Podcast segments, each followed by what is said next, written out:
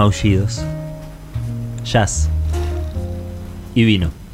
El vino de verde cojón. Casi whiskas. Casi whiskas. Quería anunciar que ya Ramiro Pat dice, che, escribe acá al Instagram. Sí. Yo les hago la página de Wikipedia mañana, si les parece. Vamos, Ramiro Eh. Pat, persona que nos escribe por DM todos los días. Un capo. Ah, el mail de empiezo- y la gente también. La mucho. empiezo hoy, en realidad, para mañana ya está hecha. ¡Oh! Espectacular. Es el servicio más eficaz del mundo, la gente. La verdad que Impresionante. Gracias, Un Ramiro. abrazo a Ramiro Pat, fiel oyente. Esto es momento whiskas. Vamos a tomar un vino hoy que mandó la gente de Verde Cojón. Muchas gracias. Em, la gente de Club del Kiosco ha ¿Qué? mandado Gran sus delicias de golosinas. Arroba Club del Kiosco. Pueden seguirlos en este instante en Instagram. Pero vean que mandó, entre comillas, Momentum Whiskas. Mandaron para contarnos qué había dentro. Con signo de interrogación, Momentum Whiskas. Y mandaron unos momentums que los acabamos de descubrir. A. Voy a decir un par para darles idea de lo que agarraron. Por ejemplo. ¿vos agarraste unas pastillitas? Unos corazoncitos Dorins. Bueno, no se gustan. llaman así. Son unas pastillas con forma de corazón, sociólogas y feministas. Corazoncitos Dorins Barrankins. Voy a venir. Eh, unos caramelos masticables que son senadores en Mendoza, los Anabel Fernández Sugusti. Unos alfajores que son jefe de bloque en el Senado, José Guaymayans. Está muy che- bien. che, Este te eh, encanta, perdón. te encantó Momentum Dulce. La verdad que, que poder verlo, eh, la materialización del momentum, me parece que le cierra a momentum su estilo. Yo- yo insisto me que parece- hay que controlar Momentum. A la sí, gente- obvio, está, está, mu- está muy fuerte. A la gente del Club del Kiosco hay que contratarla para Momentum eh, original. Un alfajor de una galletita, hija de famoses y con una carrera musical. Oreoana Sabatini. Impresionante. Son Y buenos, ¿eh? Muy buenos. Todos Y muy aparte buenos. temático, que es algo que ustedes dejaron de hacer, podemos Sí, decir también, es ¿no? verdad. Es cierto. Y una galletita cubierta de chocolate, amigo del alma de Mauricio Macri, Bisniki Caputo. Uh, che, son muy, buenos, ¿eh? Por favor, guárdame el bisnique que me encanta. Muy Se buenos. llama. El bisnique, perdón. Eh, gracias, arroba Club del Kiosco, por acompañarnos en este momento Whiskas. No sé de qué vamos a hablar realmente. No, no tenemos idea, como todo momento Yo Whiskas. tengo un disparador. ¡Upa! ¡Apa! Opa. Lo mismo dijo Nisman. Qué bueno, Chris. Qué bueno, Chris. El momentum es más invasivo que el cilantro, ¿vieron? No sé si se vienen dando cuenta de esto. Hay No, que no. detenerlo, hay que poner un platito sin cilantro, me parece. Sí. Opción sin cilantro, opción sin momentum. O sea, Bueno, mi disparador es Empieza un contenido que les quiero recomendar a ver. de Netflix. Bien, me Que gusta. seguramente algunos ya vieron, les oyentes, le- la gente, perdón. Sí. Eh, también debe haber visto, porque se ha recorrido así medio en un, en un circuito paralelo. No, Mm. no, no te parecía mucho el algoritmo, la verdad, pero Mirá. seguramente te lo han recomendado a alguien. Se llama eh, We Are the Champions. The No. Champions. Bueno, es un documental. eh, en realidad son varios episodios que documentan diferentes eh, competiciones insólitas humanas. Ah, lo vi. ¿Lo viste? Vi algo. Eh, ahora ahora Mi se me vino a la cabeza. igual tiene que ver con el primer eh, capítulo, que me parece que habla un poco de esto ¿El de las cosquillas los era? mitos. No. No, eh, Ah, es- no. o sea, el- son capítulos de 40 minutos más o menos, eh, o media hora, que eh, de con una perspectiva bastante antropológica y, y con un guion muy eh, elocuente. O sea, es un narrador que es tremendo, es muy, muy bueno. Eh, que Porque hace que es- es todo lo que diga es, eh, no, no, no, no, no es gracioso. Es, in- es inglés, eh, entonces como que tiene unos guiñecitos, pero no hay una cosa de reírte para nada. Es una reflexión eh, como... Ah, mira. Es así. Bueno. ¿Te sentís elocuente mirándolo? Digamos, como. Eh, no sé, es, o sea, eh, por lo que para mí es un contenido muy bueno, Sí, es porque son capítulos cortos que retratan un universo particular, que a partir de ese universo como que es la excusa para contar la historia de un par de personas y te diría que sus mimitos, Bien. bastante la verdad, Ah, bien. bastante eso. Y eh, para mí el primer capítulo es uno de los mejores que cuenta un una competencia que se hace en Inglaterra en un eh, pueblo muy Perdón, chiquito. yo me perdí una cosa al principio. Son deportes insólitos, digamos. No. Hay una competencia de yo-yo, hay una competencia de quién come el picante más picante, de tipo se van quedando afuera las personas, se van bajando porque no aguantan el picante. Uf. Hay una competencia de Vos podrías ir a eh, esa, Lisa. perros, sí, en esa yo. No, igual eh, no, es muy grande el nivel, ¿eh? O sea, yo creo que pienso, voy así tipo. "Nah". Elisa, dato, Che, che, che, yo Elisa la come mucho picante. Mucho picante. Sí, Yo como mucho picante y ya se va corriendo la barrera, como con la deli. Con La, la, como de la la Como con la Elisa. Eli se va corriendo la barrera. Ese, ese tiene que ser. Si logramos La instalar. primera entrada de la si Wikipedia. Así logramos instalar la- culturalmente esa, o sea, que alguien algún día diga, oh, ¿cómo está La la de Elisa? Sí, Así sí. como con la deli se va corriendo, la tolerancia, con el picante también, con los La momentums también, La como podemos ver. Bueno, eh, no, yo creo que llego haciéndome la canchera y a la segunda vuelta, con suerte, me voy, pero destruida. Además, en el del picante es increíble porque la gente, como con el yo-yo, es toda gente muy eh, poco hegemónica por diferentes motivos, con Ajá. historias poco hegemónicas, y encuentran ahí un refugio. Eh, Claro. Bueno, es hermoso. O sea, Es lo recomiendo lindo. muchísimo. La narración es alucinante. El guion es hermoso. Sí, sí. Rufo quiere decir algo. No, te quiero hacer una pregunta. Contame, Negri. Te quiero hacer una pregunta como para que quizás te sirva de punta. Algo- loquillo. Es algo que quizás vos sabés o te interesa. Dispara, dale, dispara. Eh, ¿Qué hay de cultural en el picante, por ejemplo, en, eh, no sé, en, en México, ponele, o no sé, en países donde No lo sé. es como un ¿En qué uno de estos? eje este, muy importante en la cultura culinaria? No, no lo sé, no lo sé. Cultura- No Pero. si no es algo fisiológico igual también. no, como no lo el sé, hecho de pero para mí. Ah, bueno, sí, sí. eh, también mata muchos, muchas bacterias Sí. y demás. Pero también te hace, co- te hace mierda otras partes. No es que. Una de cal, una de O sea, arena. claro, te, te O sea, la hace pregunta mierda. es por qué o cómo empezó No. socialmente que una persona dijera, mira, mira, mira, metete esto en la boca. Sí, o no, Se- no, en quizás no todo- tanto- Me parece que en todos los países que están cerca del Ecuador se la ponen de picante. O sea, Eso, en cualquier es, un parte hecho, del- es una, como un hecho cultural dentro de la cocina, que es algo que ya Yo creo que es un tema de disponibilidad que alrededor hay, así como desde el trópico de, de Capricornio. es Decir que es solo disponibilidad, solo porque está ahí. Y para mí tiene algo adictivo y aparte tiene algo en común con la Deli. Y es que. Claro, hay algo medio es que es- falopita, eh, tipo. Para mí es como, como tocar a alguien. O sea, vieron que la, la- la- la- lo sensorial eh, es como un recordatorio de que estamos vivos, básicamente. O sea, vos podés estar en tus pensamientos, pero cuando tocas algo y sentís el calor de otra persona, sobre todo, no solamente cuando tocas un acrílico, como en este caso estoy tocando Es yo. someterte a un estímulo. Es someterte a un estímulo que te devuelve muchísimo. El picante, para mí, te mete en una que es un poco como un viaje de droga. Es como. Es una percepción distinta de tu cuerpo. Empezás a sentir cosas. Sí. en- en- o sea, además hay picantes de labio, hay picante Enzimas. de boca, hay picante de final de boca, hay picante de garganta, hay picante de pecho, hay picante de nariz. Tipo, el wasabi se siente más en la nariz. Total. De verdad. Súper cheto mi, mi refe. ¿El wasabi? Sí, sí, ni más ni menos. No, bueno, como vieron el caviar, eh, lo que tiene. Típico. Atención, primer resultado de ¿Qué? Google. ¿Qué? El ingeniero señaló que el consumo de este producto es tan recurrente en México debido a que produce cierto placer al comer, pues se liberan dopaminas que son hormonas o sustancias que ayudan al disfrute. La de por Eli, ello, la de es Eli. fácil comprender por qué el 90% de los platillos lo contienen. Es, es, eh, va la tesis de que es. Para eh, mí, la de sí, Eli. como que hay una cosa de tipo, ah, mi cuerpo está funcionando, estoy viva, hay estímulos, hay sensaciones. Ok, sí, estoy acá, estoy Claro. viva. Bueno, Son corroboraciones de vida. Como de la sexualidad. Produce adicción. Sí, claramente. Es una tradición claramente. culinaria. ¿Produce adicción? ¿Hay adictos al picante? Sí. No sé si adicción, pero sí que su consu- como que te lo pide más. A mí me pasa mucho que tengo periodos de, de no poder no ponerle picante a las cosas. No, vos y es medio vos- triste porque te achata todo. O sea, le pongo Claro, cualquier claro. cosa picante. Claro. Como solamente tengo eh, corrido lo dulce del picante. Lo salado, todo es picanteable. Claro. Bueno, quiero volver a We Are the Champions. Eh, Eh, igual en México lo dulce lo comen con picante también, están locos Sí, están de la cabeza. Horrible. No, si, si tienen la suerte de poder viajar a México, no, sea, no hagan la boludez de traer dulces picantes. Nadie los come, se te echan a perder. Es cierto. Esa es mi recomendación de clase media alta del día.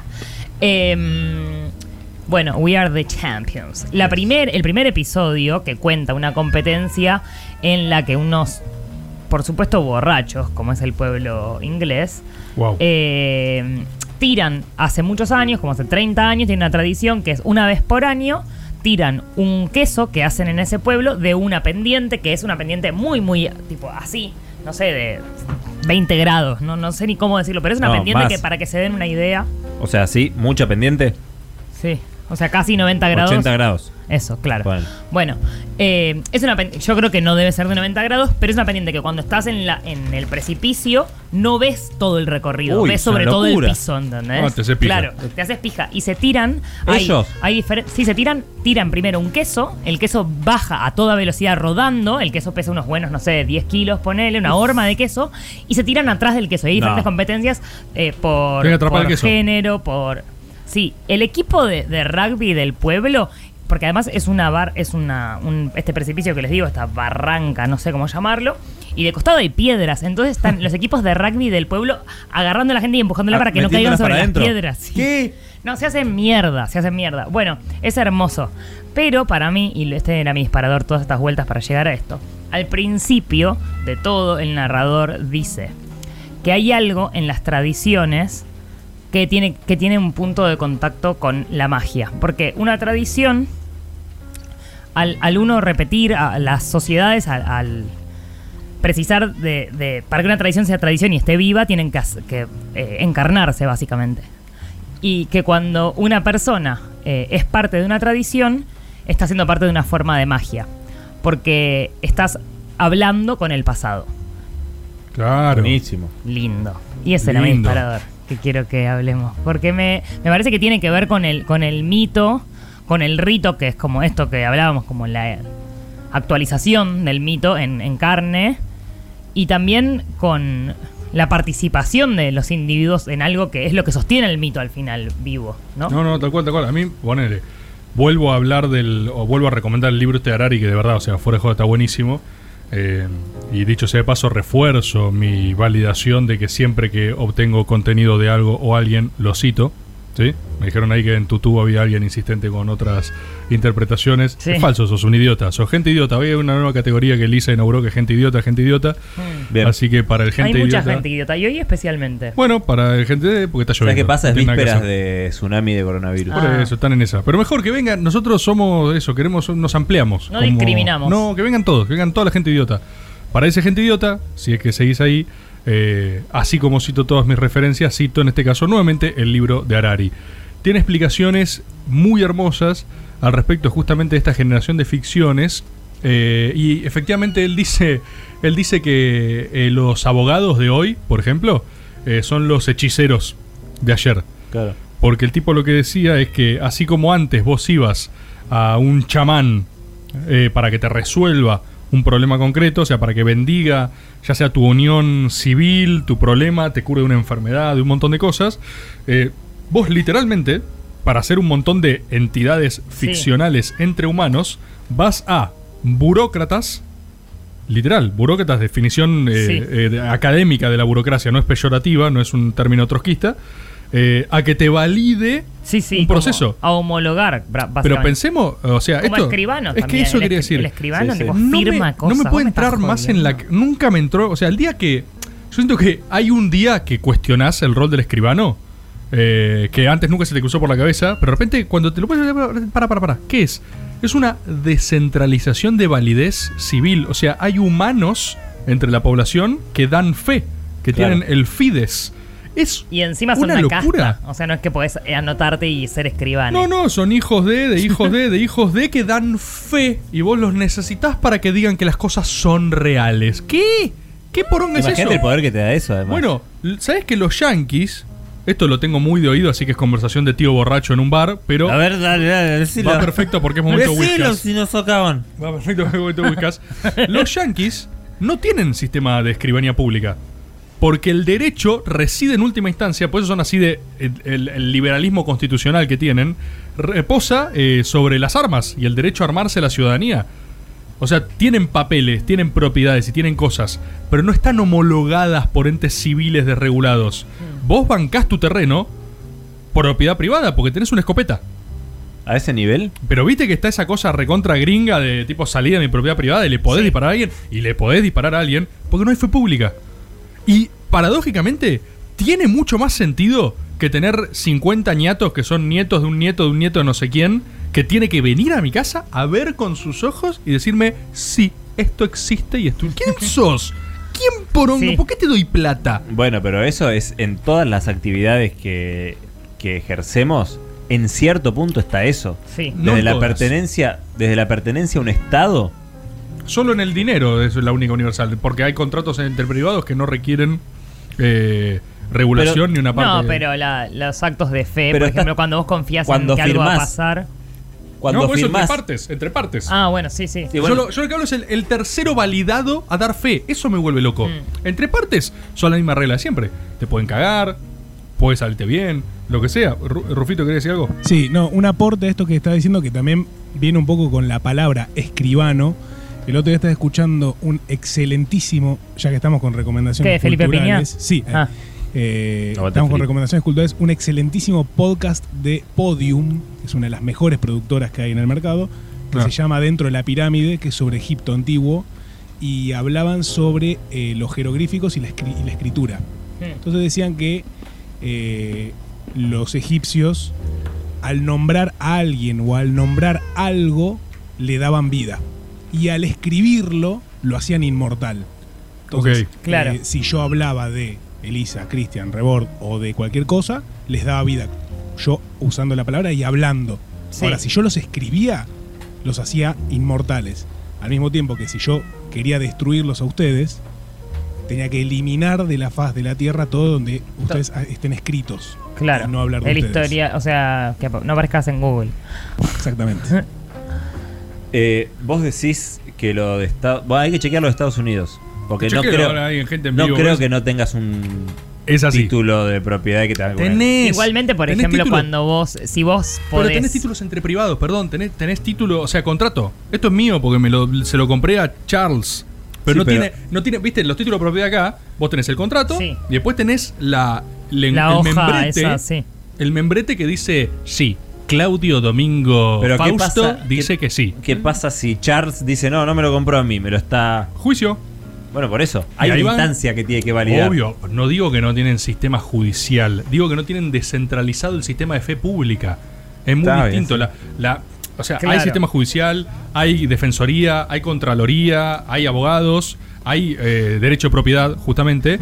Lo que no está es esa, ¿entendés? El escribano. Pero no habla, sola, eso no habla no solamente de que hay más confianza entre, entre particulares, sino también de que hay menos confianza en el Estado o menos presencia del No, Estado. Habla de las dos cosas. digamos. totalmente.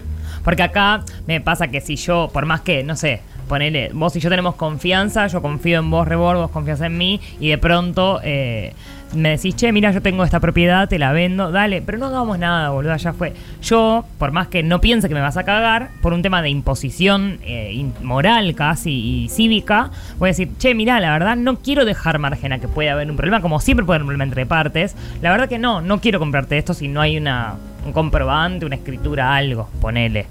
Em, y si yo confío en que el Estado mediando en esa cosa que en realidad yo con- en, en términos prácticos como concretos capaz confío mucho más en tu palabra que en la que en una ley. no, o sea, no. tengo más comprobación de que se de que se cumplen tu palabra que las leyes. La verdad es esa. No, es que. Pero totalmente. igualmente si lo exijo es como que habla de, también de la presencia del Estado tan metida en la en como no sé el orden de las cosas. Es que si entramos en sociedad yankee, hacia donde derivó Whiskas, Ah, Sí. eh, hay una cosmovisión completamente diferente al respecto del Estado. O sea, verdaderamente ellos pensán que se conforman federalmente. claro. Su esto lo hemos hablado, me acuerdo. Sí, son alguna- unidades. Su independencia es de verdad un proceso federativo. Los delegados de las provincias que firman el acta. En Mm. nuestro caso fue una revolución unitaria y porteña que se esparció en el país rápidamente contra los españoles. Mm. ¿sí? Entonces, desde siempre ellos tuvieron una tensión mucho más marcada con lo federal. Porque todos eran representantes locales que delegaban una porción del poder en el Estado federal, pero no todas. Y siempre fue Claro. una cosa muy, viste, eh, localista de la autoridad. Igual Siempre- acá una también- última instancia, digamos. Claro, yo, perdón, no digo que en el sistema de propiedad norteamericana, que aparte ni siquiera conozco tan bien, eh, no haya mediación de autoridad pública de ningún tipo. No estoy diciendo eso. Estoy diciendo, existe autoridad Pero que pública, es legal. existe judicialización. Lo que estoy mm, casi seguro es que no existe el sistema que nosotros elegimos acá, que es descentralizarlo. Porque ni siquiera es el Estado el que da fe, que el Estado también puede dar fe porque tiene Claro. eh, jueces de paz y no sé qué poronga Sí. más. Pero sino que el Estado en un Es momento un- acá decidió, decir, che, para, ¿por qué no colegiamos esto en veedores oficiales, ¿entendés? En una suerte de sacerdotes Cuando de lo real. perfectamente el digamos. Estado podía encargarse de eso mediante su poder judicial, por ejemplo. Por ejemplo. Que es un poder público. Por ejemplo, y se lo, lo asume y retiene, retiene esa función del Estado, la función de dar fe. La fe pública. L- Los escribanos nuestros es una casta en la cual está delegada. Eh, es un es otro poder más. Sí. Es insólito. Eh, recién hablabas de la independencia de Estados Unidos y es muy loco como cuando empezaron a, a expandirse para el oeste, los chabones no hicieron lo que pasó acá de la ley de enfiteusis, por ejemplo, de Rivadavia, que daba grandes tierras a dos personas. Los chabones te daban 30 hectáreas a personas que las cultivaban intensivamente y con eso potenciaban la industria. O sea, la lógica de la independencia y la consolidación americana tiene mucho más sentido para que seas una potencia que la concentración de tierras que, que pasó acá de facto. Y los más federalistas americanos, por ejemplo Artigas, acá fueron... eh, le hicieron pija a los porteños. Sí, obvio. O sea, estaba esa rama acá también. Y yo pero creo- fueron perdiendo... Yo creo que tiene mucho que ver con esta cuestión de origen. Que desde un principio ellos tuvieron poder federal delegado, pero desde siempre hubo tensión. Es como si acá, desde el principio, hubiera habido delegados re poderosos de Catamarca, por así decirlo. Claro. O sea, gente frenando permanentemente. Es tipo, Claro. acá fue muy eh, unitario, Unitario, sí. y unidireccional. Era el, el puerto expandiéndose. Lo mandaban al Verdi, lo sacaban cagando el norte. Lo mandaban a Belgrano, Paraguay, le meten una patada en el orto. Bueno, te replegás, volvés, pero la primera casta unitaria independentista recién después se empieza a chocar con los federales. Pero los federales venían remando la de 50 pasos atrás en comparación. sí. No era ya tenemos estados, ya estamos funcionando, nos juntamos en un congreso con delegados y acá necesariamente, te, por un lado, te la rosquea más, o sea, fue mucho más rosqueada la Yankee en términos de superestructura, representación, pero al mismo tiempo siempre tuvieron su poder mucho más en pugna. O sea, si estaba Washington, claramente había otros estados diciendo, che, pará, frenemos un poco a Washington. Claro. Y eso a veces es una garcha, porque es una- un estado de desgobierno, y otra vez es una tensión que Te te, obli- te obliga a ser mejor. Y sí. Te obliga a ser mejor. Porque es un transfuerzo oponible, una cosa más dialéctica que. Claro. La tiro algo tirándola al presente, ¿no? Agarrando todo esto y tirándola al presente. ¿Cómo se puede, suponiendo eso como ejemplo de una clara potencia, después de 200 y pico de años de independencia, 211 años de independencia, ¿cómo se puede subsanar ese? Para mí es un error de origen, o sea, una, una desigualdad que venís arrastrando de origen. Vos tenés tus tierras muy concentradas en pocas manos. Es imposible. Eh, o sea, vas a distribuir de una manera eh, insuficiente siempre, te diría. ¿Hay forma, de algún modo, de revertir esa desigualdad de origen que para mí, en palabras de la calle Pou, es nuestro lastre? Qué sé yo, forma lo que lo que Perdón, sí- no, un momento whiskas, Lo y que- hace una pregunta. lo que es- lo que sí creo, Sí. entonces lo escuché decir eh, me- me- lo recuerdo del Rafa Bielsa, esa época virtuosa donde nos juntábamos a escucharlo hablar. eh, que él sí decía, es también una obviedad, es un lugar común esto que voy a decir, ¿no? Pero es muy difícil cuando en Argentina, obviamente, tenemos una discusión tan polarizada, ¿se entiende? O sea, me acuerdo que él ponía en su momento también, no sé, de ejemplo alguna, algunos países muy puntuales, pero él decía, en tal país, si gana tal partido o gana el otro, la diferencia es un 0,5 en determinados impuestos. Claro. ¿Entendés? Entonces, si el margen, en- si los extremos se acercan más, vos tenés un rumbo de lo posible que te permite avanzar. Cuando vos se tensan hacia los polos, por perspectivas o electorales o de genuino desacuerdo, digamos, o sea, si de verdad la vemos así, el muy problema difícil. es que con un poder concentrado como el que estamos diciendo, más de 200 años, los chabones te dicen, ¿y por qué te voy a dar algo de lo que yo ya tengo? Si ya lo tengo yo. Eh, Yo, yo creo que a veces el, el problema es menos la concentración en sí eh, y, eh, y más una cuestión de real de, de consensos. Porque hay cosas que le interesan también a ese poder concentrado. ¿entendés? O sea, incluso, incluso a ellos le interesa No vivir en una aldea anárquica, digamos. Claro, de- no me acuerdo en eh, quién era que tenía. eh, creo no me acuerdo, era un ensayo periodístico, te diría que leí, no sé si el año pasado incluso, que decía, sostenía que la grieta es lo que nos salvó de alguna forma de eh, la continuidad democrática. Como que se, se- estamos tan distraídos eh, a todo nivel en plantear ese, ese como binomio de esta Argentina o este, modelo de Argentina o este, que son opuestos, que son excluyentes, que por lo menos la discusión está sobre un piso que es la continuidad democrática. Entonces, de alguna forma esa polarización y esa, y esa cosa tan pasional de ver qué de esas dos cosas defendes no eh, entra en la discusión anterior a esa, que es la democracia sirve para algo. Y me pareció interesante esa, esa mirada, de alguna manera, como que se, se centra ese, ese, ese conflicto en, bueno, pará, hay, una- hay una Como que ese certeza ganada. consenso, digamos. claro, hay una certeza ganada y es que no se va a poner en duda la democracia. ¿Es perfectible? Sí. ¿Ese es error? O sea, tiene un montón de fallas, sí. Pero es el piso. Es mirar el vaso recontra remega lleno, ¿no? Es Sí. tipo, no, lo Sí, sí, yo creo que vaso esto, este, esto lo leí, no sé si el año pasado o el anterior, y ya no pienso lo mismo. En el momento dije, tipo, wow, mira qué buena esto. Es no me acuerdo de quién el vaso era. tiene dos gotas y es como, ¡Qué lleno que está! No. Está inundado. Che, pará. una. Ah, bueno. Ha finalizado este momento Whiskas, pero yo creo que han quedado algunas puntas para continuarlo tal vez la semana que viene. continúa Whiskas. O alguna otra semana. Algún otro jueves. Donde estará, sin dudas, Caricias. Se quedan en el destape con Si una noche de invierno, un viajero. Chau y gracias.